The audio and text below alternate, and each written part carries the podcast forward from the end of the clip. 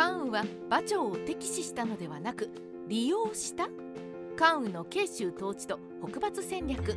馬長と関羽といえば思い浮かぶのは関羽が諸葛亮に送った手紙でしょう。孔明殿時に馬長とやらの実力はどれほどなのかな？馬長はまさに東大の豪傑でしょう。その力は張飛に勝るとも劣りません。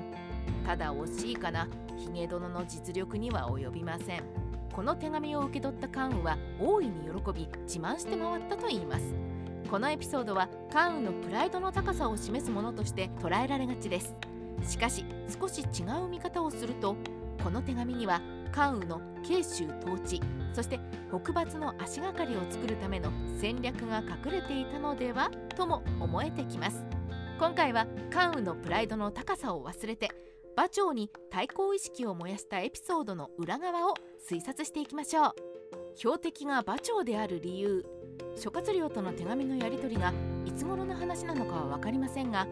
少なくとも馬長が劉備の配下となってからそれほど時間が経っていない頃のことでしょう。その頃の関羽は慶州で曹操軍と戦って敗走するなど安定した統治ができていたとは言い難い状態です。また関羽は取り立てて大きな戦功を挙げていないので配下の将兵や慶州の領民たちを安心させるには関羽の凄さを知らしめる必要がありました。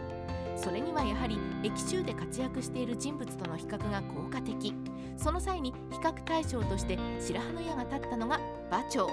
理由は強族などの異民族からの支持が厚いこと。そして馬長が劉備に下ると劉将も降伏を決意したように影響力が高かったためです。諸葛亮のお墨付きを得る。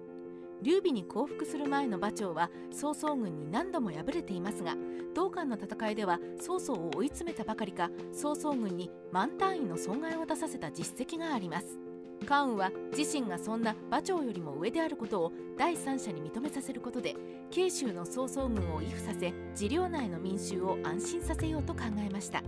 あとは誰に評価をしてもらうかということになるわけですが慶州においてその人ありと言われた諸葛亮であれば慶州の民も納得しますし劉備軍の将兵も認めざるを得ません。また関羽としては諸葛亮なら自分のことを悪く言わないだろうという計算もあったでしょ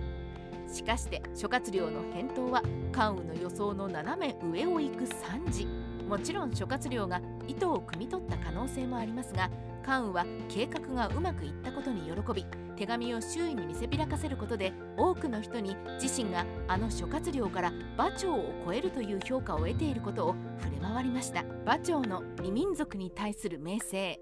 関羽が馬長を比較対象としたのにはもう一つの理由があります。それは異民族に恐れられる馬長よりも格上の自分が軍を起こすことで曹操領内の諸県を先導し反乱を起こさせるためです。これは特に異民族に効果があったと考えられます。なぜなら馬長は強族から慕われていただけでなく郷土にもその名が広まっていたから。というのもかつて馬長と宝徳は曹操配下の商用に従って各園郷土の反乱の鎮圧へ赴いたことがありますがそこで獅子奮陣の働きをし最終的に全羽の古中戦が降伏しているためです。繁盛の戦いで関羽に組みした陸根実際関羽が慶州北部を攻めた際には曹操領内で反乱が多発。その中には陸根という異民族がいました。陸根は五感所の正教伝に記載があることから強族の一氏族とも考えられていますし一説には権威という異民族から発生し後に郷土となったとも言われています。春秋時代に領州方面から東進してきた陸根は秦や蘇に攻撃されて滅びその後も秦や蘇の領内に分散していきました。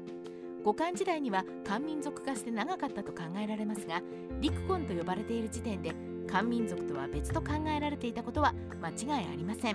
反乱を起こした理由は駅州に労役で駆り出されることに反発したためですが民衆を率いた孫郎はそのまま関羽に基準するといった動きを見せています。これは馬長の名声をうまく利用し自身の評価を高めたことによる関羽の策略の賜物だったのではないでしょうか。諸葛亮の異民族融和政策。関羽を評価するという形で救いの手を差し伸べた諸葛亮ですがもともと劉備に天下三分の計を授けた際に西は諸獣と和をなし南はイエツをいぶしと言っています。諸葛亮の戦略の中には最初から異民族と協力し合うことが前提としてあったわけです。馬長の幸福は諸葛亮も予期していなかったかもしれませんがこれをうまく利用し関羽を褒めることで慶州南部の越族を牽制した可能性があります。実際に記録がないので詳細は分かりませんがもしかすると関羽の名声に恐れをなして慶州南部の越族は手が出せなかったのかもしれません。ある意味関羽の名声を高める手紙を送ったことは遠方による諸葛亮から関羽に対する最大限の支援だったとも言えるのではないでしょうか。三国志ライター TK の独り言劉備が漢中王となった際に関羽は馬長や甲冑と同列させることを嫌っていますがこれは馬長と同じ位になることでせっかく挙げてもらった諸葛亮からの評価が落ちてしまうことを懸念したのかもしれませんあくまでも関羽の慶州統治と北伐戦略は馬長より上に立つことで成立していたわけですから。